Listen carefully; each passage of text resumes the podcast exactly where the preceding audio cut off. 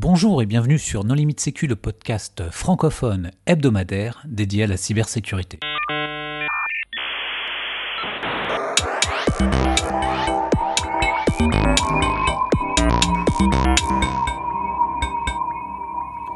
Alors aujourd'hui, un épisode sur la sécurité des systèmes d'information de santé avec deux invités. Cédric Carteau, bonjour Cédric. Bonjour. Est-ce que tu veux bien te présenter rapidement? Alors, je suis Cédric Carteau, je suis le responsable sécurité système d'information du CHU de Nantes et du groupement hospitalier de territoire du département 44. Et je suis aussi euh, le délégué à la protection des données, le DPO, euh, à la fois du CHU de Nantes et du GHT 44. Nous recevons également Michel Dubois. Bonjour Michel. Bonjour. Est-ce que tu veux bien te présenter rapidement? Alors, je m'appelle Michel Dubois et jusqu'à septembre dernier, j'étais l'officier sécurité des systèmes d'information du service de santé des armées. Pour discuter avec eux, les contributeurs No Limit Sécu sont Hervé Schauer, Bonjour. Nicolas Ruff Bonjour. et moi-même, Johan Uloa. Alors, Michel, en préambule, est-ce qu'on peut définir ce qu'est un système d'information de santé? Alors, un système d'information de santé, c'est un, un énorme melting pot de tout ce qu'on peut trouver dans, dans- le monde de l'informatique.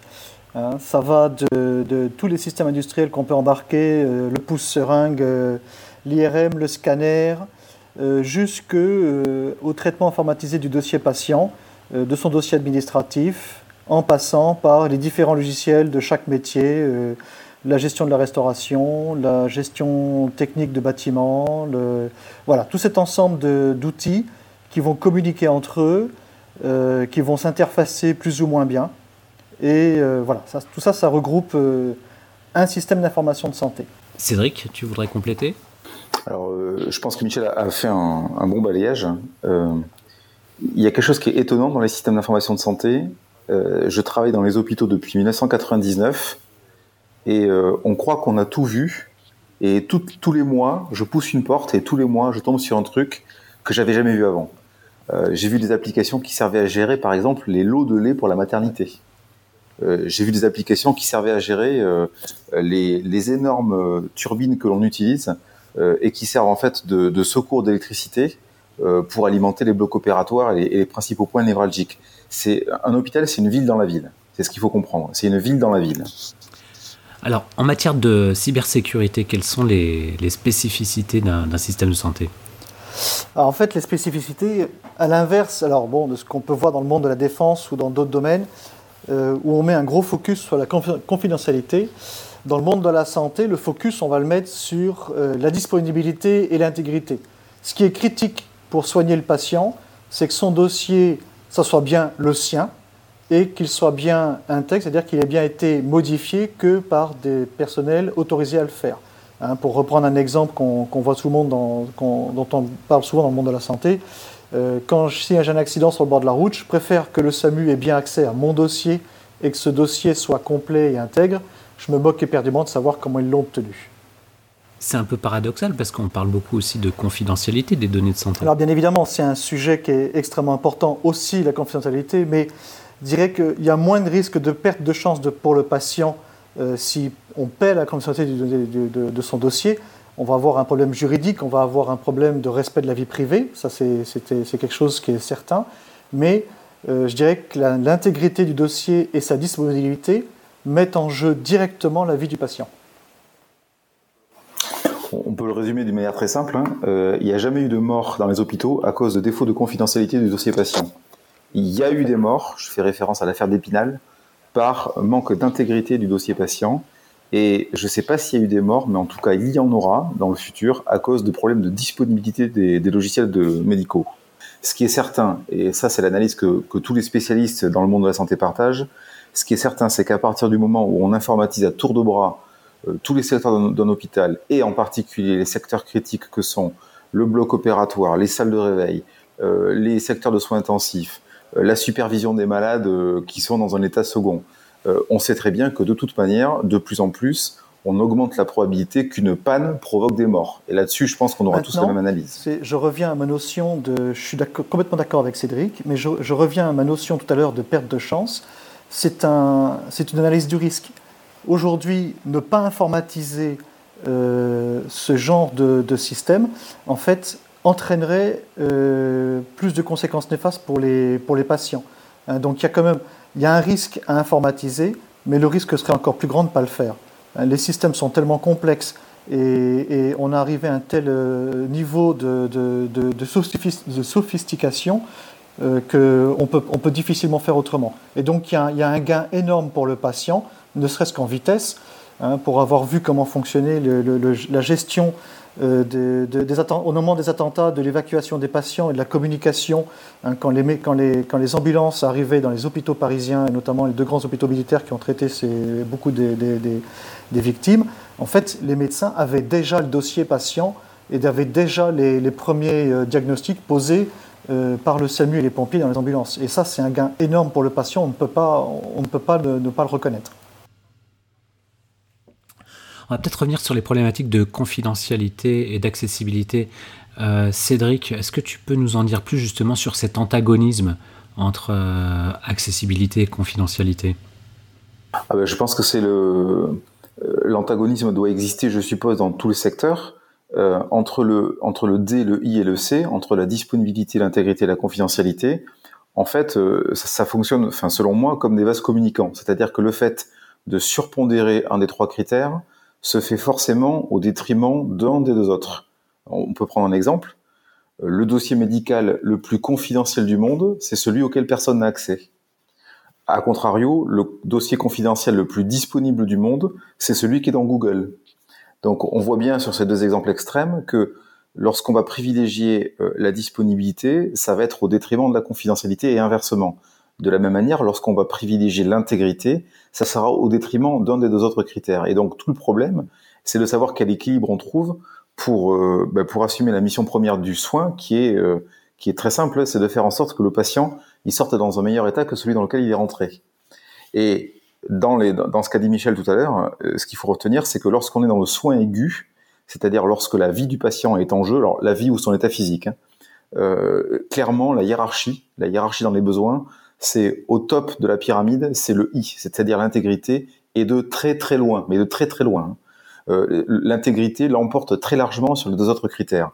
Juste après, on retrouve évidemment le, le D de la disponibilité, et très très loin derrière, euh, quand on aura le temps, il faut le dire, hein, on trouve la confidentialité. Par contre, ce que n'a pas dit Michel, et là c'est là qu'il faut rajouter ce point-là, c'est que lorsqu'on lorsqu'on parle de, de, de, notre secteur du soin, qui est ce qu'on appelle le médico-social, alors le médico-social, c'est c'est pas le soin aigu, mais c'est tout ce qui tourne autour de la, la psychiatrie, euh, la prise en charge sociale des gens, euh, euh le, handicap, c'est tout ce qu'on range dans le médico-social. C'est-à-dire, c'est pas des gens qui viennent au bloc opératoire, pour faire court. Hein. Là, par contre, la hiérarchie, n'est pas la même. Euh, par exemple, en psychiatrie, le, le, C de confidentialité, il revient au-dessus de la pile. Et vous allez vite comprendre pourquoi. C'est que dans, dans mon dossier médical au CHU Nantes, par exemple, euh, je suis allé deux ou trois fois en consultation, et donc j'ai un dossier médical à mon nom, évidemment, dans mon CHU. Euh, il y a des données qui me concernent. Donc il y, a, euh, il y a ma correction visuelle, il y a mon acuité auditive, il y a ce genre de choses. Il y a des informations qui me concernent. Alors que dans le dossier de psychiatrie d'un patient, il y a des informations qui le concernent à lui, mais aussi qui concernent son entourage. Par exemple, euh, son père l'a violé quand il était petit, sa mère était alcoolique, son frère était drogué. Alors c'est la parole du patient, mais il n'empêche que ça concerne l'entourage du patient. Et c'est la grosse différence qu'il y a entre un dossier de psychiatrie et un dossier de soins aigus, c'est que dans un dossier de psychiatrie, le C de la confidentialité revient au-dessus de la pile. Mais on peut dire que globalement, dans, allez, dans au moins 80% des cas dans le soin, la hiérarchie c'est I, D et C à la fin.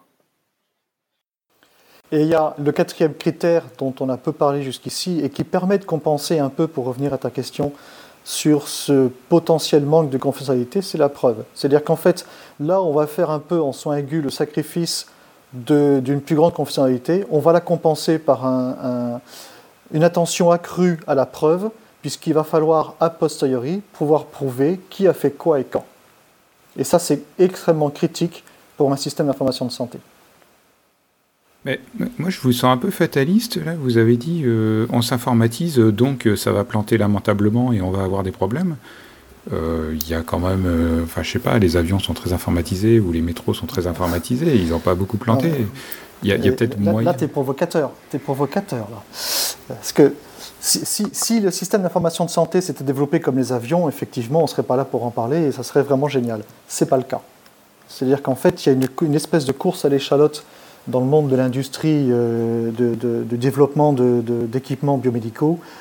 Ce qui, ce qui n'est pas complètement choquant, c'est-à-dire qu'en fait, euh, un développeur, moi je me mets à la place d'un industriel qui va développer une IRM, son focus, ça va être de faire en sorte que l'IRM euh, voit de plus en plus finement et soit de plus en plus précise. Après ça, que ce soit le même mot de passe d'administration pour toutes les IRM de France et de Navarre sur le même constructeur, c'est moins son problème. Et, la difficulté, elle est là. Est-ce qu'il y a de la réglementation autour, euh, ou de la certification, ou de la normalisation autour de la conception d'équipements médicaux? Il y a des normes qui existent, qui sont respectées, puisqu'on n'utilise que des équipements qui sont certifiés médicaux, mais euh, ces principes-là de sécurité ne sont pas pris en compte. Un exemple concret qu'on a vécu, Cédric et moi, euh, au moment, en 2009, au moment de Confinker, où en fait on s'est retrouvé avec des grands industriels qui nous ont dit écoutez, parce que nous on avait un problème, c'est que nos médecins ne faisaient plus confiance dans leur équipement. Un, automate de laboratoire qui était infecté par Confinker, moi j'ai mon chef de laboratoire de l'hôpital où on charriait qui me dit bah, écoutez, moi je ne peux plus faire d'examen avec ça parce que j'ai pas confiance. Est-ce que le virus est encore là ou pas? Et donc on a écrit, on a retiré tous les équipements du réseau, puis on a écrit aux industriels en disant écoutez, garantissez-nous que euh, le système est fiable et qu'on peut de nouveau le rebrancher. Et donc, ils nous ont tous répondu, on a gardé les courriers, c'est quelque chose d'assez extraordinaire à voir, disant, ben oui, vous pouvez le rebrancher, on a mis à jour les antivirus et c'est fiable. En regardant, ils n'avaient rien fait du tout, les antivirus dataient de 2005, les mises à jour dataient de 2005 pour les, les plus récents, et rien n'avait été bougé.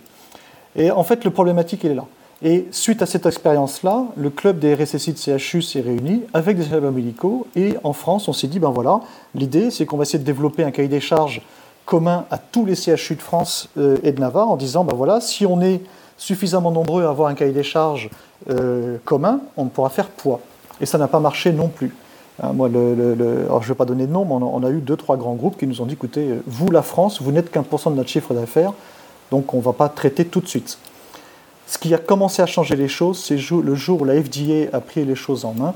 Et là, on commence à avoir, on a eu des grandes premières il y a quelques années, où la FDA a, interdit l'utilisation de matériels biomédicaux parce qu'ils étaient jugés faillibles sur le plan de la cybersécurité et non pas uniquement sur le plan des soins. Euh, FDA, Food and Drug Administration aux États-Unis. ce, qui, est intéressant dans, ce qu'il a expliqué, c'est qu'aujourd'hui, les appareils biomédicaux euh, passent par des qualifications quand même assez poussées euh, permettant de garantir que l'appareil euh, réalise bien les analyses qu'il est censé réaliser.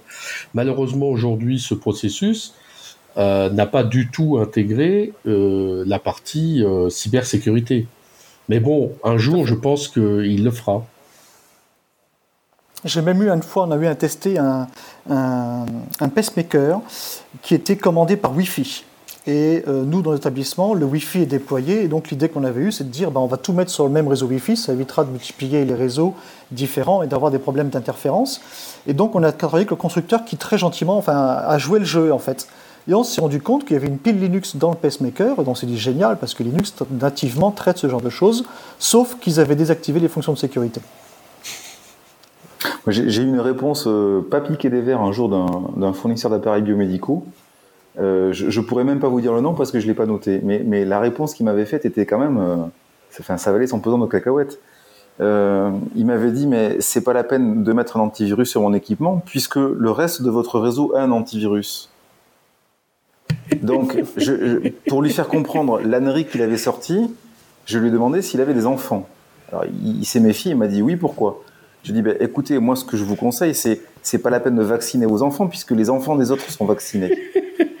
voilà, c'est exactement la même chose. Hein.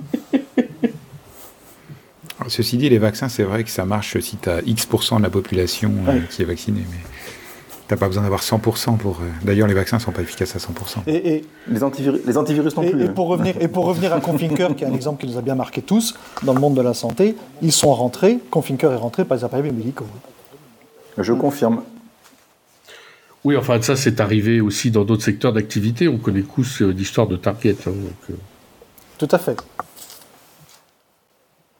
Est-ce qu'on peut tirer des parallèles entre le monde, on va dire, du SCADA et le monde du, secteur médical? Parce que finalement, on parle d'automates, on parle d'appareils. Euh. J'ai cru comprendre qu'il y avait un petit peu de Windows XP pas patché et de mot de passe par défaut. L'hôpital est, est, truffé de systèmes SCADA. Aujourd'hui, si, on arrête les systèmes SCADA dans un hôpital, le bloc opératoire ne fonctionne plus, la salle de réveil ne fonctionne plus, les unités de soins intensifs ne fonctionnent plus, on ne peut plus superviser les bâtiments, on ne peut plus, on, ne peut plus surveiller, comme dans toutes les entreprises, les, data centers, l'intrusion dans les secteurs sensibles. L'hôpital s'arrête sans les systèmes SCADA. L'hôpital s'arrête sans avoir euh, d'informatique de soins, mais c'est pas la seule informatique dont l'arrêt peut provoquer l'arrêt de l'hôpital. Est-ce que c'est traité dans la même euh, Enfin, par les mêmes personnes, dans la même catégorie? Est-ce que l'US par exemple, le département de l'énergie, euh, oui, donc en fait, c'est les, mêmes, tout le monde a les mêmes problèmes, mais chacun les règle différemment. Et, encore, encore on, commence à avoir des RSSI, des RSSI qui se déploient, et on commence à arriver à faire intégrer dans les politiques SSI et dans les analyses de risque surtout, le monde biomédical, et petit à petit, on commence à faire venir, je pense que Cédric confirmera, le monde de la GTC, de la GTB. Hein, gestion technique centralisée, gestion technique du bâtiment. Je confirme. C'est tout récent, hein. c'est un travail de longue haleine. Et ce qui est en train de, ce qui est en train de nous sauver dans, ce qui est en train de nous sauver dans les hôpitaux, euh, non, non, mais ce qui est en train de nous sauver dans les hôpitaux, bon là on anticipe peut-être un petit peu sur l'interview, mais ce qui est en train de nous sauver, c'est euh, ces deux mouvements de fond. Le premier, c'est le RGPD. Bon, je fais pas le speech, tout le monde connaît. Et le deuxième, c'est la, la, reconfiguration des hôpitaux en groupement hospitalier de territoire. C'est-à-dire en fait la, fusion, même si c'est pas une fusion euh, véritablement euh, au sens administratif, la fusion des hôpitaux sur tout un territoire euh, et ce que ça implique, c'est le fait que des petits hôpitaux qui n'ont pas les moyens de traiter cette question sont en train de raccrocher des gros hôpitaux qui, eux, ont la taille critique pour traiter ces questions-là. Et globalement, on fait, une, on fait une mutualisation de moyens pour commencer à traiter à large échelle les questions de système SCADA. Voilà, c'est les, les, deux mouvements de fond qui sont en train de faire que le, la règle du jeu va changer. Et Cédric, euh, et Cédric a oublié le troisième buzzword du monde de la santé et de la cyber, à savoir l'hébergeur de données de santé, qui est aussi un excellent mouvement qui tend à une plus grande sécurisation des systèmes d'information de santé. C'est le cloud hein, pour les auditeurs qui sont pas familiers avec. Mais euh, justement, est-ce qu'une spécificité des, des systèmes d'information de santé par rapport aux autres secteurs d'activité, ce serait pas leur gouvernance, leur manière d'être gérée le fait euh, qu'il y a beaucoup plus d'autorité et, de réglementation qu'ailleurs. Le fait que dans un hôpital, euh, oui, il y a un directeur euh, d'hôpital, mais il y a aussi un médecin-chef. Est-ce que c'est pas toutes ces choses-là qui font la différence? Non, c'est pas ça le problème de l'hôpital. le problème de l'hôpital, c'est pas, pas le problème, mais le fait qu'il y ait une gouvernance différente qu'ailleurs. Mais non, il y a, plein d'autres entreprises où il y a une gouvernance différente. Euh, là, en ce moment, on est en pleine, euh, on est en plein mouvement de grève générale en France. Euh, Air France fait grève. S'il y a bien une entreprise aujourd'hui qui se trouve dans la même situation de de, de, tête quasi bicéphale, même si c'est pas même si c'est pas affiché, avec les administratifs d'un côté et les pilotes de l'autre. Enfin, on peut faire le parallèle exact entre Air France et un gros hôpital. je peux prendre l'exemple de Ouest France et l'exemple, je, on me l'a on me l'a rapporté vous avez dans, un, grand journal comme OS France, vous avez les journalistes qui sont quasiment un État dans l'État. Donc faut, faut pas, il faut pas fantasmer. C'est pas le propre de l'hôpital que d'avoir un corps médical qui, qui, vit une vie parallèle sur le plan de la gouvernance avec le corps administratif. J'ai même tendance à penser que c'est un frein qui évite à pas mal de gens. Enfin, le principe de la démocratie, c'est le partage des pouvoirs. Et je pense que si on n'avait pas cette double hiérarchie dans un hôpital, je pense qu'il y aurait beaucoup plus de grosses bêtises qui seraient faites. Mais ça, après, bon, c'est un autre débat, c'est c'est pas forcément le sujet de la soirée. Euh, Non, je, je pense pas que le problème de l'hôpital soit la gouvernance. Le problème de l'hôpital, c'est qu'il y en a beaucoup trop en France. C'est tout simplement ça. Il y a 1000 hôpitaux en France, publics. On a le record du monde de nombre d'hôpitaux par tête de pile dans ce pays. Maintenant, uniquement Hervé, ça. Hervé, pour reprendre. Et, et ça, et ça c'est ce qui fait que la cybersécurité est plus compliquée? Eh ben oui, parce que quand tu as, quand tu as 1000 structures qui, euh, toutes individuellement, n'ont pas des moyens de traiter les problèmes, alors que dans les pays d'à côté, je, fais référence à la Hollande par exemple, où toutes choses étant égales par ailleurs, ils ont deux ou trois fois moins d'hôpitaux que nous, eh ben forcément, ils font des économies. Et le groupe hospitalier de territoire, ça va pas vers le, bon sens? Si, sauf que les pays que je cite, euh, le Québec, le Danemark, euh, la Suède, la Norvège, ils ont fait ça il y a 20 ans. Eux. La grosse différence, elle est là. J'ai quand même l'impression que quand tu essayes de regrouper cinq systèmes d'information, en général, ça se passe pas très Eh bien. ben- Il n'y a pas beaucoup d'homogénéité sur les clients de messagerie, les versions de systèmes d'exploitation, etc. Ben, c'est pas que ça se Et passe puis, pas bien, c'est que ça le prend problème beaucoup de temps. légal, c'est que merger deux feuilles de- d'impôt, ça devait à peu près bien se passer. Euh, merger deux dossiers médicaux en garantissant que c'est bien le même Dupont qui est derrière, là, il y a un risque médical qui n'est pas le même du tout. Ouais, mais ça, c'est pas, c'est des projets qui vont se traiter dans le temps, ça. Non, le, plus rigolo, c'est que tout le monde est en train de parler de la fusion des hôpitaux, et effectivement, c'est très compliqué de fusionner. Dans mon GHT, il y a 13 hôpitaux. Euh, fusionner 13 systèmes d'information différents, c'est toute une poésie. On en a pour 10 ans. Mais c'est pas ça le plus drôle. Le plus drôle, c'est qu'il y a 15 ans de ça, les pouvoirs publics nous ont expliqué qu'il fallait éclater les systèmes d'information des hôpitaux. Parce qu'il y a 15 ans, on était tous fusionnés. Alors donc, est-ce qu'il existe des organismes de standardisation, etc. Enfin, je pense à l'IETF ou ce genre de choses qui existent pour le pour l'informatique traditionnelle. Euh, Quand on fusionne des systèmes d'information d'hôpitaux, on est sûr que le dossier patient va, va bien merger parce qu'il est dans un format XML standard, Oasis, je non, sais pas quoi. il n'y a rien, il y a rien de tout ça. Si, il y, a, si, il y a des formats, tu peux pas dire ça, Cédric. Il y a du HL7, il y a des formats de communication entre eux. Mais la difficulté, elle n'est pas sur l'existence de ces formats-là, elle, est sur, le fait que dire que les deux dossiers avec marqué Dupont qui sont là, bah, si c'est le même, euh, y a- y a- y le médecin prend un risque. Nous, on a eu ces soucis-là et on, cherche à merger les, dossiers patients de nos différents hôpitaux. Ça prend du temps parce qu'il y a une décision médicale à chaque fois. Euh, attention, il y a- trois cas de figure différents qui, viennent d'être évoqués en deux minutes. Alors, on va essayer de faire un résumé rapide.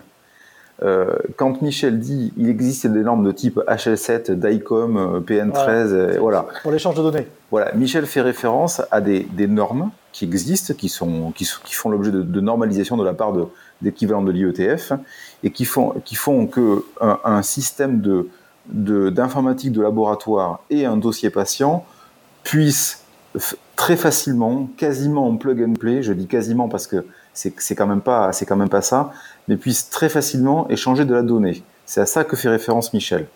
Maintenant, si la question est est-ce que un, hôpital A qui a un dossier patient informatisé A et un hôpital B qui a un, un dossier patient informatisé B, est-ce qu'il suffit de faire un export XML du dossier patient informatisé B pour l'injecter dans le dossier patient informatisé A? Est-ce que ça, ça existe? La réponse est non. On peut dire que non. Et l'autre et le dernier problème auquel fait référence Michel, c'est que un des gros soucis que l'on a lorsqu'il s'agit de merger effectivement deux, databases, c'est ce qu'on appelle dans le monde de la santé l'identitovigilance, qui est un problème absolument majeur. C'est effectivement de bien vérifier que, on fait, que le, Dupont euh, avec un T dans le premier système et le Dupont avec un T dans le deuxième système, on parle bien du même Dupont. Euh, pour prendre un exemple, si vous voulez fusionner euh, mon compte bancaire au Crédit Mutuel et mon compte bancaire à la BNP, si, jamais hein, l'opération était techniquement réalisable, euh, le, seul, impact, si jamais on se plante, c'est que je vais avoir un solde qui va être faux. Bon, on va vite le découvrir et on va vite le corriger. Si vous fusionnez par erreur deux dossiers patients, deux gars qui n'ont pas le même groupe sanguin, ben, l'impact il est vite réglé, c'est vous tuez le patient. Et ça, c'est un peu plus compliqué de revenir en arrière, si vous voulez. Sans, sans compter que dans l'exemple qu'on a donné jusqu'ici, il y avait un nom, hein, et que malheureusement, la plupart des patients qui arrivent aux urgences ne sont pas forcément dans l'état de pouvoir donner leur nom. Et donc, on a des dossiers qui se montent avec euh, une identité qui est incomplète. Alors là, c'est encore plus compliqué. Ouais, ça, c'est une des particularités, par contre, des systèmes de santé, c'est effectivement ce problème d'identitovigilance, qui, qui n'existe à ma connaissance nulle part ailleurs. Je ne l'ai jamais vu nulle fait. part ailleurs, que ce soit chez les, les, les systèmes les plus compliqués qui existent aujourd'hui, en tout cas les plus gros. Quand on a dit euh, la banque, l'assurance et les opérateurs télécoms, on a fait globalement les, les trois plus gros systèmes d'information qui existent dans le monde. hein. Bon. Ben, quand, je, déroule au- auprès de confrères à moi euh, qui bossent dans ces, secteurs-là, quand je, leur déroule l'équivalent de, ce- de ce qu'est une fusion, un éclatement ou une diffusion, ce sont des opérations que l'on fait dans un, dans un système d'identitovigilance dans, les hôpitaux. Quand je leur déroule ça en fait dans leur système à eux, quand je leur dis est-ce que vous pourriez faire ceci, en fait ils me regardent avec des yeux très étonnés. Ils le font jamais. Ça, n'existe pas. Par exemple, si on constate par exemple que ma banque a ouvert par erreur, euh, on va prendre un exemple très concret. Si on constate que ma banque a ouvert par erreur deux comptes euh, pour moi-même parce qu'elle parce qu'elle euh, elle a elle a mélangé deux Cédric Carto, elle pense qu'il y en a deux alors qu'en fait il y en a un seul. Ben, qu'est-ce qu'elle va vouloir faire? À un moment donné, elle va vouloir fusionner les comptes de tout ça. En fait, elle va pas fusionner les comptes. Elle va clôturer les comptes de l'un des deux. Elle va transférer le solde sur le compte de l'autre. Et basta. C'est comme ça que ça va se terminer. En fait, dans la santé, nous, on fait pas ça. Nous, on fusionne vraiment les écritures. Et on fusionne les écritures avec tous les risques d'erreur qui peuvent arriver. On fusionne les comptes rendus de résultats, on fusionne les groupes sanguins, on fusionne les fiches d'allergie, on fusionne les antécédents médicaux. Et en grosso modo, avant d'appuyer sur le bouton Go pour faire une fusion, on déroule un, nombre de tests absolument incroyable. Et malgré ces tests-là, il y a des cas où on fait des erreurs et où il faut donc euh, procéder à l'opération inverse. Je ne sais pas si vous, si vous réalisez ce que ça impacterait sur un système bancaire que de faire cette opération-là. Bah, sur un système bancaire, c'est de la fraude. Parce qu'ils en ont jamais eu besoin. Si, si, tu peux faire l'opération inverse, c'est fraudé. on, a abordé un problème important qui est l'identité vigilance. Il y en a un autre qui, qui, est extrêmement prégnant dans le monde de la, de la cyber et de la santé, c'est toutes les problématiques d'authentification. Hein, comme je disais tout à l'heure, on a, on a une notion importante qui est la preuve qui pour le coup a aussi une importance euh, très forte sur le plan juridique, c'est-à-dire qu'il faut qu'on puisse prouver quoi qu'il arrive, et avec une certaine valeur euh, probante, euh, qui a fait quoi sur le système d'information de santé et à quel moment? Et tout ça, aujourd'hui, ça passe par l'authentification. Hein, j'avais lu une statistique à une époque, une, infirmière dans une salle de soins va taper son mot de passe 500 fois par jour. Hein, et donc en fait, aujourd'hui, c'est un des gros problèmes que l'on a, Hein, où chaque système va embarquer son, propre mode d'authentification. Alors c'est du login mot de passe, mais ça ne va pas être le même format. Et donc, euh, euh, on a des, c'est une des grosses difficultés de systèmes.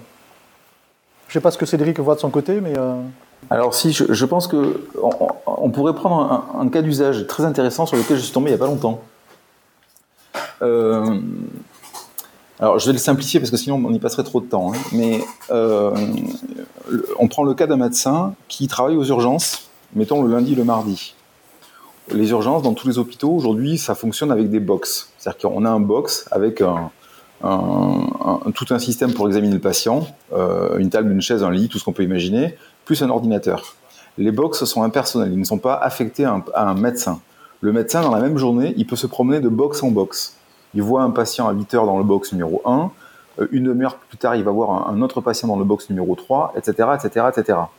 Et pour que, pour que son contexte applicatif le suive, en fait, qu'est-ce qu'il fait? Il se déconnecte avec un système à carte du, PC qui est dans le box numéro 1, il se reconnecte avec son système à carte dans le box numéro 2, et il retrouve tout son contexte de session. Ça, c'est ce qu'on appelle dans les hôpitaux l'itinérance de session. Ça, c'est le cas d'usage numéro 1. Le cas d'usage numéro 2, c'est dans un PC qui est sur un bloc opératoire. Il y a un PC qui est dans le bloc opératoire et il y a plusieurs personnes qui viennent alternativement se connecter à ce PC pour, pour renseigner des informations sur le patient qui est sur le billard. Ça, c'est ce qu'on appelle le, fast user switching, c'est-à-dire le, le, changement rapide de contexte utilisateur sur un seul PC. Et j'ai découvert il n'y a pas longtemps, je ne connaissais pas le cas d'usage, dans les salles de réveil, on a, euh, vous imaginez une salle de réveil, c'est une grande pièce dans laquelle vous avez entre 6 et 8 lits. Sur chaque lit, il y a un patient et en face de chaque lit, il y a un PC. Eh bien, chaque PC est ouvert avec la session d'un utilisateur et les données sont celles du patient qui est sur le lit qui correspondent à ce PC. Et le même utilisateur se déconnecte et se reconnecte de PC en PC sur la, sur la, sur la salle de, de réveil, parce qu'en général, il y a une seule personne qui, à un instant T, assure la supervision des 6 à 8 personnes qui sont dans la salle de réveil, et pour autant, il doit se déconnecter de chaque système, se reconnecter sur le système d'à côté, mais ne surtout pas embarquer le contexte applicatif du lit numéro 1, parce que sinon ça voudrait dire qu'il retrouverait sur le lit numéro 2 les données du patient numéro 1, ce qui poserait évidemment des risques d'identité-vigilance majeurs. ces trois contextes d'usage, je les ai jamais vus ailleurs. C'est peut-être aussi que ça a été conçu comme ça, mais aujourd'hui, moi, quand j'entends ça, je me dis ce serait plus malin qu'il ait sa tablette avec lui, il se log une fois en début de journée, et ensuite, en fonction de l'endroit où il se déplace, il va badger les patients, par exemple, et avoir l'information. Mais Nicolas, c'est ce que je pensais aussi, et, comme quoi ça vaut de se déplacer dans les blocs opératoires, parce que quand on n'y est pas allé, on, on dit ce que tu viens de dire.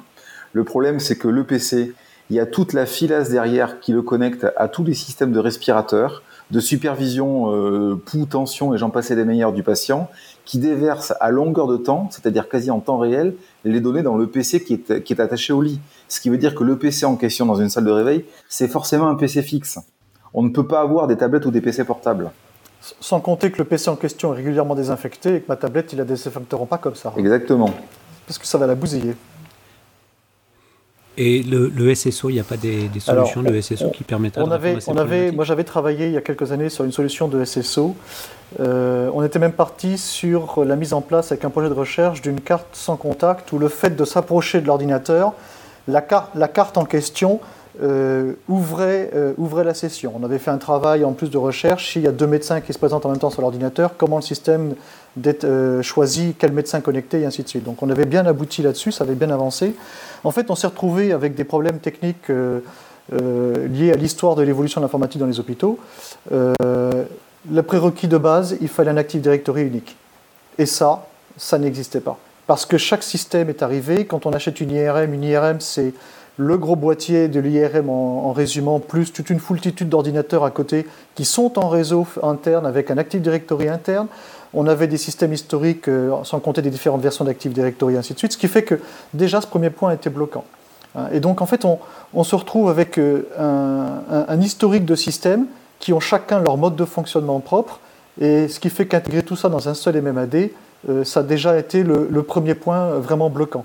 Et après ça, au niveau des cas d'usage, en fait, on s'était rendu compte qu'il y a des systèmes euh, où malgré tout, on, allait être obligé de taper euh, le login mot de passe parce que ça a été développé avec les pieds, parce que c'est pas compatible avec euh, la, reconnaissance automatique de mot de passe et ainsi de suite. Et on, avait eu de gros soucis sur ces points-là. Donc finalement, il y, a des solutions qui existent, hein, mais c'est pas pas trivial à monter et ça coûte cher. Alors, on a, alors oui, il y, a, des solutions d'IAM qui existent dans le monde des hôpitaux. Il y a même un appel d'offres national qui existe. Bon, les deux solutions les plus couramment que l'on rencontre le plus souvent, c'est Ilex euh, et, la solution d'Evidian, euh, enfin ex-Bull maintenant Atos. Bon, globalement, elle marche bien, il hein, faut, être clair, hein, l'une comme l'autre. Hein. Nous, à Nantes, on a Evidian, ça fonctionne très très bien. Mais par contre, faut être clair, quand Evidian a décroché le marché d'IAM au CHU de Nantes, c'était en 2009, euh, ils ont mis plus de deux ans avant d'arriver enfin, avant de, de, de, développer dans leur solution tout ce qui était nécessaire de rajouter pour couvrir les cas d'usage que je viens de citer. Et il y en a d'autres, mais il y a notamment celui-ci, qu'ils n'avaient jamais vu ailleurs en fait alors que pourtant Evidian est un acteur historique de tout ce qui est banque, salle de marché euh, et j'en passe. Ils ont équipé la CPM, ils ont équipé des, systèmes énormes, mais, ces contextes d'utilisation-là qu'ils ont rencontrés dans les hôpitaux, pas que chez nous, hein, dans tous les hôpitaux qu'ils ont équipés, ils les avaient jamais vus ailleurs. Ok, est-ce qu'on aborde le sujet du cloud? Comment est-ce que vous passez au cloud? Ah, ben tiens, je, viens juste d'écrire un article qui paraîtra dans, dans DSIH à, à la fin du mois d'avril, parce que moi, je m'interroge sur les conséquences du Cloud Act, justement, pour le pour l'agrément de données, l'agrément hébergeur de données de santé. Ça, à mon avis, ça va être sportif. Bah, les hébergeurs de données de santé, ils sont de toute façon euh, tous. Euh, pas, du tout. pas du tout. Je peux te citer au moins 3 ou 4 cas de boîtes américaines qui ont l'agrément hébergeur de données de ah, santé. ils ont l'agrément. Et, même, et qui, même si elles garantissent d'avoir les serveurs en France, du fait du Cloud Act, en fait, n'offre plus la garantie de, imposée par le RGPD. Ah, peut-être qu'ils n'auront pas la certification alors. Bah, mais ils l'ont, la certification. Ils l'ont aujourd'hui. Oui, enfin, ils, ont eu l'agrément, mais. Bah oui, mais l'agrément il court qu'en 2020, pour la plupart d'entre eux. Oula, ah oui, d'accord. Ah ben moi, je. Enfin, moi, personnellement, je.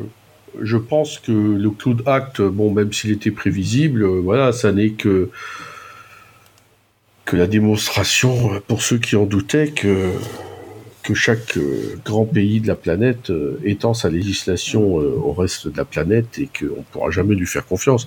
Maintenant, il n'y a pas que les États-Unis, même si ce sont les États-Unis qui, qui, nous concernent, la Russie et la Chine font exactement pareil. Et nous aussi, hein, soit dit en passant. Hein. Alors, le RGPD est une toute petite tentative européenne, mais enfin, nous sommes des nains à côté des, trois grands que je viens de citer. Ben, moi, je pense que quelqu'un qui, effectivement est américain, bah, je vois pas comment il peut être euh, hébergeur de données de santé. Eh ben, de facto, aujourd'hui, il je, peux citer au moins trois ou quatre cas d'entreprises américaines. Je parle pas de, je parle pas de, de boîtes euh, dont on sait que c'est américain, mais dont on n'a pas la preuve. Hein parle vraiment de filiales françaises de boîtes américaines qui ont l'agrément hébergeur de données de santé. L'ASIP leur a donné et c'est officiel et ce, on va sur le site de l'ASIP, on trouve la liste. Hein. Maintenant, ceci dit, il y en a 90. Euh, s'il y en a 4 américains, ça fait qu'il y a 86 français, donc un peu de discernement. Et on ah, choisit les bons. Non, non, non, non, non, non, non, je suis pas ah, d'accord. Ils ont un monopole, c'est des services. Euh, non, non, c'est pas aussi simple que ça, parce que les. Ce sont des éditeurs de logiciels, en fait, ça, euh, qui sont en mode SaaS. C'est ça. Et on peut pas se passer du logiciel. Ben, on peut pas se passer du logiciel, ou en tout cas, si on rentre dans le mode SaaS de commercialisation du logiciel, là, on a un problème, clairement.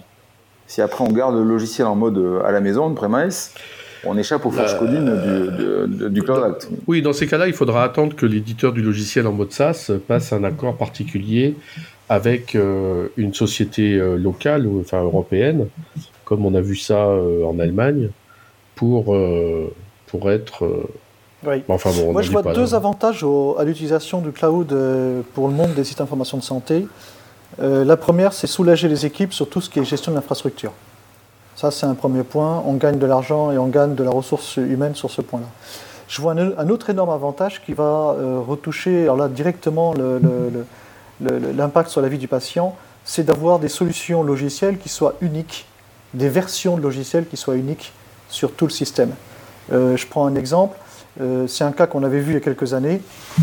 Un, logiciel euh, d'analyse des résultats de laboratoire qui, en fonction de la version, un coup donnait les résultats en, en milligrammes par mol et le lendemain euh, les donnait en centigrammes par mol. Sauf que si il y a un médecin qui avait la version 8 et puis l'autre version qui avait la version 9, le résultat, le chiffre envoyé était le même, sauf que l'unité de résultat n'était pas la même. Et donc ça pouvait prêter à confusion. Et là, il y a, un danger, et c'est des choses qui sont assez courantes, hein, qu'on trouve assez facilement. Et donc voilà, je vois un avantage, euh, c'est un des avantages du cloud pour moi, c'est cette uniformisation des versions de logiciels qui fait qu'on aurait quelque chose d'un peu plus fiable, au moins pour ce point-là. Il y a une problématique euh, qu'on n'a pas évoquée, c'est la problématique des vulnérabilités. Donc on sait que vous avez à gérer des systèmes sur lesquels vous n'avez pas du tout euh, la main, puisque par exemple vous ne pouvez pas installer, vous pouvez pas mettre à jour, puisque sinon le, système n'est plus garanti. Donc comment est-ce que vous gérez cette problématique? On enferme l'équipement dans un périmètre qu'on sécurise. C'est la seule solution qu'on ait. ça, touche aussi bien euh, la, partie gestion des vulnérabilités que la partie qui est aussi une vulnérabilité, la notion de mot de passe unique quand je décrivais tout à l'heure. Euh, aujourd'hui, les IRM vendus par tel constructeur en France ont toutes le même mot de passe d'administration. Donc l'idée derrière, c'est d'enfermer ces équipements-là derrière des bastions, derrière des, équipements, des équipements qui vont filtrer tous les flux. Ça. Mmh. donc là, on a, alors pour le coup, on a plusieurs solutions euh, techniques qui fonctionnent bien euh, et qui permettent de garantir, d'apporter un, niveau de sécurité supérieur Hein, donc c'est du virtual patch management, ça va être de l'analyse virale, antivirale euh, sans, sans, installation d'antivirus sur le, sur le système. Ça va être différentes techniques de, système, de, de, de, de cette typologie-là qui vont nous permettre d'augmenter la sécurité de l'équipement. Euh, moi, j'ai abandonné, euh, abandonné l'idée selon laquelle on arriverait à contraindre les fournisseurs de systèmes SCADA à avoir des antivirus à jour, à s'intégrer un AD, à mettre à patcher. J'ai abandonné, ça marche pas ça marche pas parce que ces constructeurs-là, ils ont d'autres contraintes qui sont les contraintes de leur monde à eux et euh, qu'il faut pas qu'il faut pas nier. Hein. Il y a eu un excellent euh, numéro du, du, du podcast euh, Le Comptoir Sécu que vous connaissez bien. Justement, euh, Alexandre, Alexandre Fernandez Toro avait été avait été invité avec. C'est pas non non non non on a dit qu'on disait pas de mal des marques. C'est pas pareil. Et, et en fait, l'automaticien qui était invité expliquait parfaitement que lui comprenait, mais que eux aussi ils avaient des contraintes et que, et que clairement on n'arrivera pas à faire matcher les deux mondes. Euh, la, solution vers laquelle on va tous, plus ou moins, elle est la même. Si on parle par exemple d'une connexion d'un équipement SCADA sur un réseau filaire, ben, nous on est en train de segmenter le réseau en trois parties. Il y a le réseau de confiance, un équipement qui est capable de checker un certain nombre de points, euh, type antivirus à jour, patch à jour, mot de passe intégral AD, j'en passe il, est habilité à, rejoindre le LAN. Et puis, euh, moins cet équipement est sûr, c'est-à-dire moins il check d'éléments dans ce que je viens de lister, et plus on va le bazarder sur des, des LAN que j'appelle des, des, des VLAN sales, qui seront derrière des firewalls euh, avec filtrage de flux, qui seront derrière des équipements de type le Deep Discovery Analyzer de Trend, qui font de l'analyse antivirale à la volée, et ce genre de choses. Et ça reste terminé comme ça. On n'a pas d'autre solution. Non, on n'a pas, besoin de couper. Trend est le seul euh, constructeur à avoir ce, ce type d'équipement aujourd'hui. Euh, ces équipements, ils n'ont pas besoin de connexion à Internet, il n'y a pas de télémaintenance. Et alors, et alors on les fait passer, on les, ils sont sur un VLAN derrière un, derrière un firewall, on crée un tunnel, on met un bastion d'administration en frontal et, le, tour est joué. alors, je suis d'accord avec Cédric. C'est nous on l'a mis en place. Ça a été extrêmement difficile. Il y a eu des négociations pied à pied avec certains constructeurs qui imposaient leurs solutions de, de, tunnels VPM et de, de, télémaintenance à distance. Et j'avoue que euh, le fait de dire qu'on était ministère de la Défense nous a bien aidé euh, sur certains de ces projets-là. Euh, et donc aujourd'hui, on a, on a réussi à leur imposer des tunnels VPN pour la télémaintenance avec une seule plateforme qui permette de servir tous nos établissements. Mais, on, y arrivera tous plus, on y arrivera tous plus ou moins de toute manière. C'est le sens de l'histoire. C'est le sens de l'histoire. Il faut qu'on y arrive, mais ils arrivent tous avec leurs propres solutions, avec leur propre système de sécurité, et il est difficile d'uniformiser tout ça. Et ils arrivent avec leur propre marque de bastion euh Alors, eux, ils ne proposent pas de bastion. Souvent, ce ah c'est. Et, alors, on a même été jusqu'à euh, valider, parce que jusqu'ici, en fait, on fournissait, on fournit, en fait, on a deux solutions. On fournit le, la première solution VPN classique, c'est-à-dire qu'on fournit un, certificat électronique avec le client et euh, le prestataire se connecte et un instant T, monte une session au travers d'un bastion qu'on a installé nous sur l'équipement qui va télémaintenir. Maintenant, euh, je prends le cas d'une IRM ou d'un automate de laboratoire. Un automate de laboratoire, ça se, euh, en permanence, ça envoie des données et c'est paramétré et en permanence dans les deux, en, montant et en descendant par l'opérateur avec des plateformes qui sont en Allemagne, qui sont euh, en Asie du Sud-Est, qui sont un peu partout. Et donc, il a fallu voir avec ces gens-là. Hein, et typiquement, euh, nous, un cas qu'on avait eu avec les autres de laboratoire avec les IRM, eh bien, on a monté un tunnel VPN euh, de site à site, directement avec l'adresse IP de la plateforme de télémaintenance du fournisseur. Hein, et euh, on sait que toutes les données qui passent là-dedans, bon, au moins, nous, on ne pourra pas faire de fuite de données puisque la, donnée est, filtrée et passée là-dedans, donc il n'y a pas de fuite à ce niveau-là. Par contre, on n'a jamais réussi à obtenir euh, de ces gens-là euh, qui nous garantissent qu'il n'y ait pas de fuite de données euh, personnelles. Hein. Et quand on leur pose la question, bah, l'IRM, ah bah oui, mais on remonte les photos avec le nom, le prénom, elles ne sont pas anonymisées et tout ça. Alors du coup, là, le seul argument qui nous reste après derrière, c'est le législatif, hein, en leur faisant signer un contrat en disant, bah, vous vous engagez à, anonymiser les données. Et puis avec le RGPD, on, pourra bientôt dire, écoutez, nous on veut bien, mais c'est la loi qui veut plus. Donc voilà, donc débrouillez-vous. Quand j'ai commencé dans les hôpitaux, à l'époque, quand on installait des systèmes d'imagerie, c'était quasiment impossible de trouver un fournisseur qui accepte d'installer son système d'imagerie sur autre chose que les PC qui fournissaient lui-même. Hein. Donc PC qui fournissait lui-même, ce qui veut dire évidemment avec des OS euh, plus ou moins rigolos, euh, antédiluviens, pas mis à jour, etc., etc., etc. Je vous en passe les meilleurs. Hein. Bon.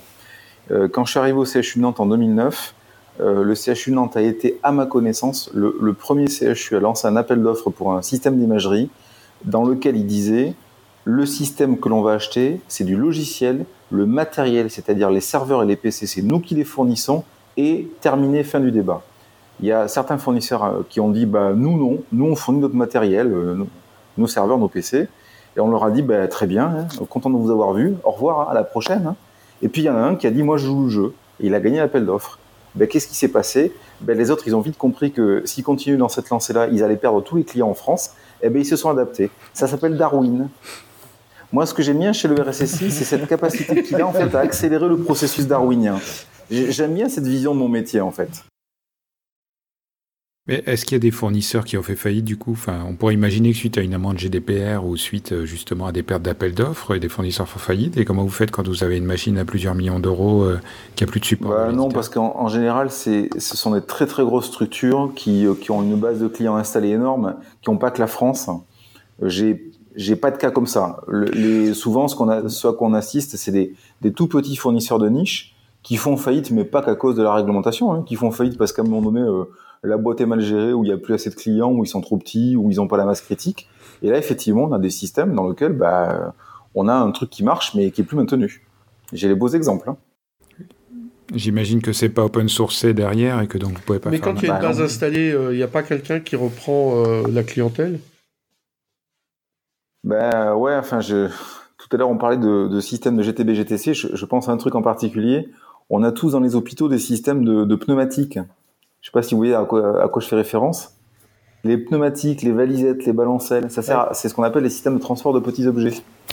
Donc, par exemple, dans les, dans les unités de soins, ils mettent les tubes de sang qu'ils prélèvent, ils les mettent dans des, dans des balancelles qui se promènent au plafond. Il y a des rails au plafond dans mon CHU.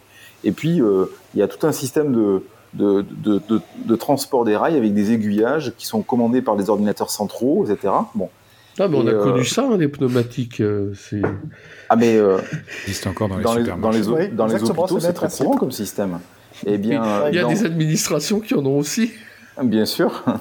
Vous avez le coût des... Euh, ah oui, mais ça, ça se fait plus. Euh, donc il n'y a plus de mise à jour. Il faut acheter le matériel suivant parce que c'est un Ah non, non, on n'a pas trop ça. Non, non, on a souvent par contre de la... Ah oui, mais vous avez la version 11.8 de la base de données, vous avez un plantage. Non, mettez d'abord en 11.8.1, puis après on vous pourrez rappeler le support. Ou alors, ah oui, mais là, vous n'avez plus le licensing, là, il faut racheter d'autres licences. Et puis, ah oui, mais dans la version 12, c'est plus du tout le même mode de licensing. Donc, il faut racheter toutes vos licences sur votre serveur. Non, ça, c'est souvent qu'on a ça, par contre. Oui, mais ça, c'est pas spécifique au système d'information de santé.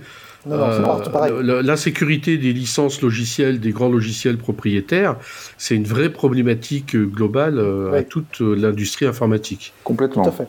Est-ce qu'on parle du congrès euh, qui vient de se terminer et quelles sont les grandes tendances dans le monde de la santé? Est-ce que vous parlez GDPR Est-ce que vous parlez ransomware? Est-ce que vous parlez euh, On parle de tout. inventaire, mise à jour antivirus? Hervé a assisté à absolument toutes les conférences. Il était là du matin au soir. Ça a été le plus assidu de tous. veut dire que les soirées si si, euh, bah, si si bah pourquoi les gens vont à une conférence? Parce que euh, on, l'avantage du, du, congrès des systèmes d'information de santé c'est que tu manges bien matin midi et soir. Bon ça il faut avouer Maintenant, non, euh, les conférences, ça va des aspects réglementaires avec les autorités de l'État jusqu'aux aspects juridiques en passant bien sûr par euh, les rançongiciels, les systèmes industriels, euh, la problématique euh, des bastions.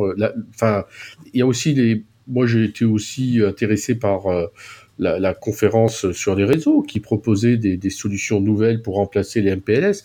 Avec les groupements hospitaliers de territoire, c'est une vraie problématique de construire un, réseau un peu plus sophistiqué qu'avant. Enfin voilà, il y a, tous les sujets qui, sont abordés. Euh, bah, c'est vrai qu'en trois jours, il y a de quoi faire. Tout à Je confirme.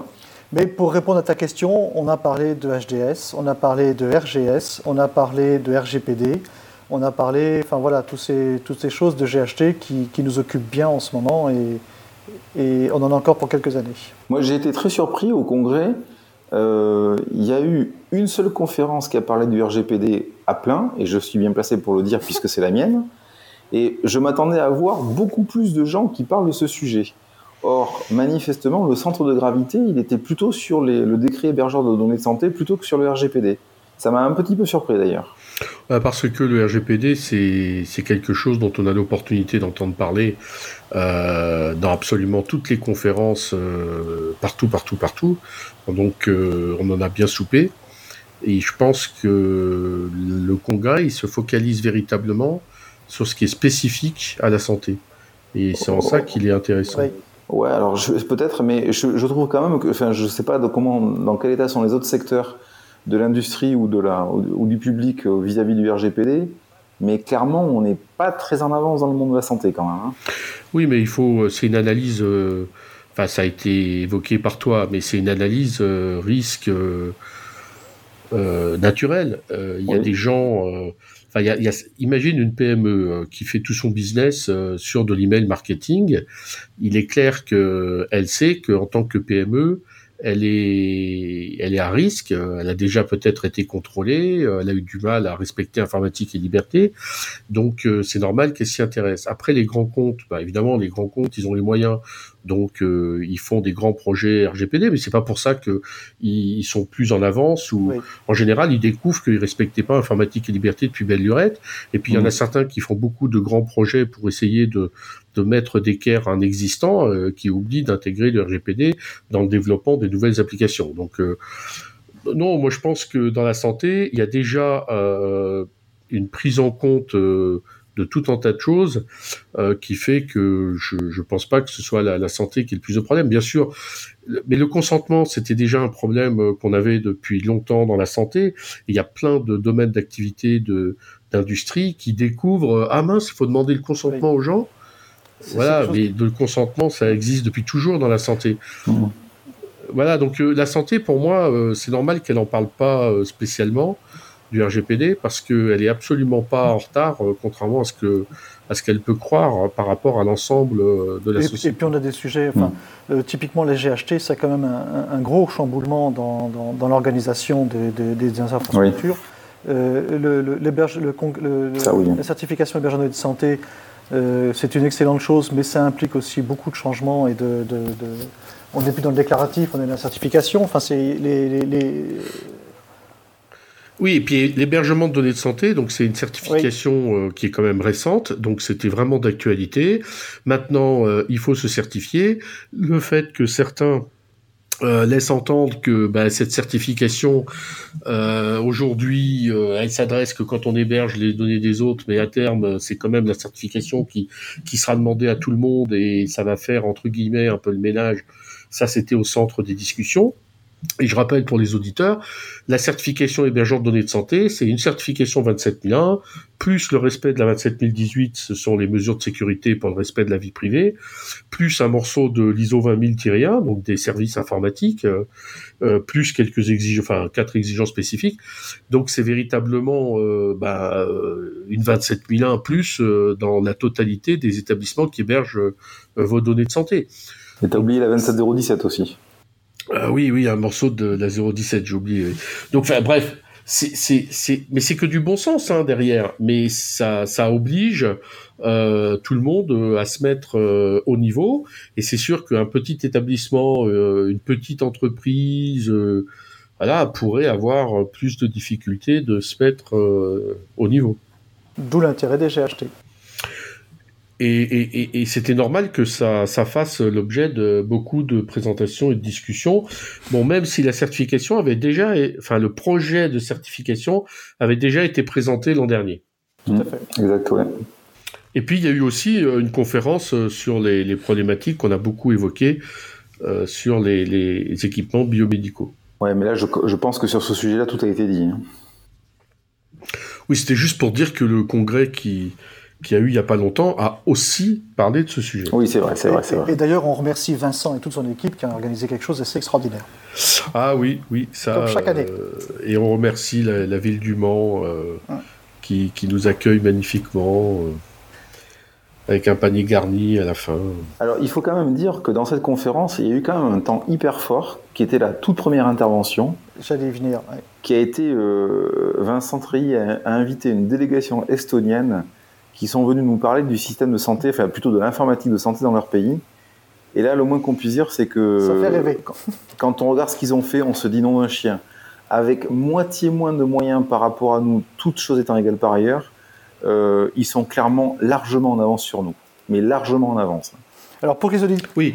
Alors, ils ont l'avantage d'être partis from scratch, hein, en sortant de l'Union soviétique. ouais, c'est ça. Ouais. Et donc, ils n'ont pas tout notre historique. Bah, c'est surtout qu'en fait, ils ont un avantage énorme par rapport à nous, c'est qu'ils ont une carte d'identité numérique qui couvre tout ce que fait un citoyen dans, euh, dans ce pays. Ce qui fait que finalement, quand le citoyen en question, avec sa carte d'identité numérique, va chez son médecin traitant, eh bien, c'est le même dossier patient que quand il va après à l'hôpital, que quand il va à la pharmacie, que quand il va euh, être ramassé par les pompiers sur le bord de la route. Et finalement, eh bien, ils n'ont qu'une seule base de données avec un seul nom et pour le même dossier et euh, ils ont une efficacité du coup dans la prise en charge et dans la gestion des soins qui est remarquable. Et j'avais déjà vu ça, les Estoniens le font, les Finlandais aussi le font, enfin beaucoup de pays du Nord le font, et c'est assez phénoménal ce, ce, genre d'approche. Le prérequis, c'est d'avoir une carte d'identité unique numérique. Oui, et puis attends, il ne faut pas oublier non plus que c'est ce que je disais dans les, dans les questions que j'ai posées à la fin de l'intervention, c'est que c'est un tout petit pays quand même, hein. c'est-à-dire qu'ils sont 1,3 million. Euh, faut pas oublier non plus qu'il y a deux fois plus de patients dans, la base de données de mon CHU qu'il n'y a d'habitants en Estonie. merci, merci Cédric, c'est ton petit côté bien franchouillard en disant voilà, nous on peut pas y arriver parce qu'on est trop nombreux, on a une spécificité ah non, que eux n'ont pas. Non non non non non non non, je dis pas ça. Je dis juste que c'est beaucoup plus facile à mettre en œuvre à une à une petite échelle qu'à une grosse échelle, mais c'est clair que nous on patauge dans la semoule depuis des années pour différentes raisons. Là, si on commence à rentrer sur ce sujet-là, on va y passer toute la nuit. Mais, mais, clairement, on a des leçons à prendre d'eux. Voilà, je le dis comme ça. On a des leçons à prendre d'eux. C'était très intéressant, mais hmm. c'était aussi euh, la vision uniquement positive hein, de leur système. Et puis, euh, on, a quand même, ils ont un peu passé sous silence les, difficultés, les, problèmes. Bon, il y avait aussi l'ambassadeur euh, d'Estonie en France. Hein. Enfin, c'était très prestigieux hein, comme comme panel. Il y avait un technique, il y avait tout. Il y avait donc c'était voilà le, fait qu'il a fallu renouveler les certificats, enfin etc. Mm. Ça, personne n'a posé la question. Hein. Très bien, on a fait le tour.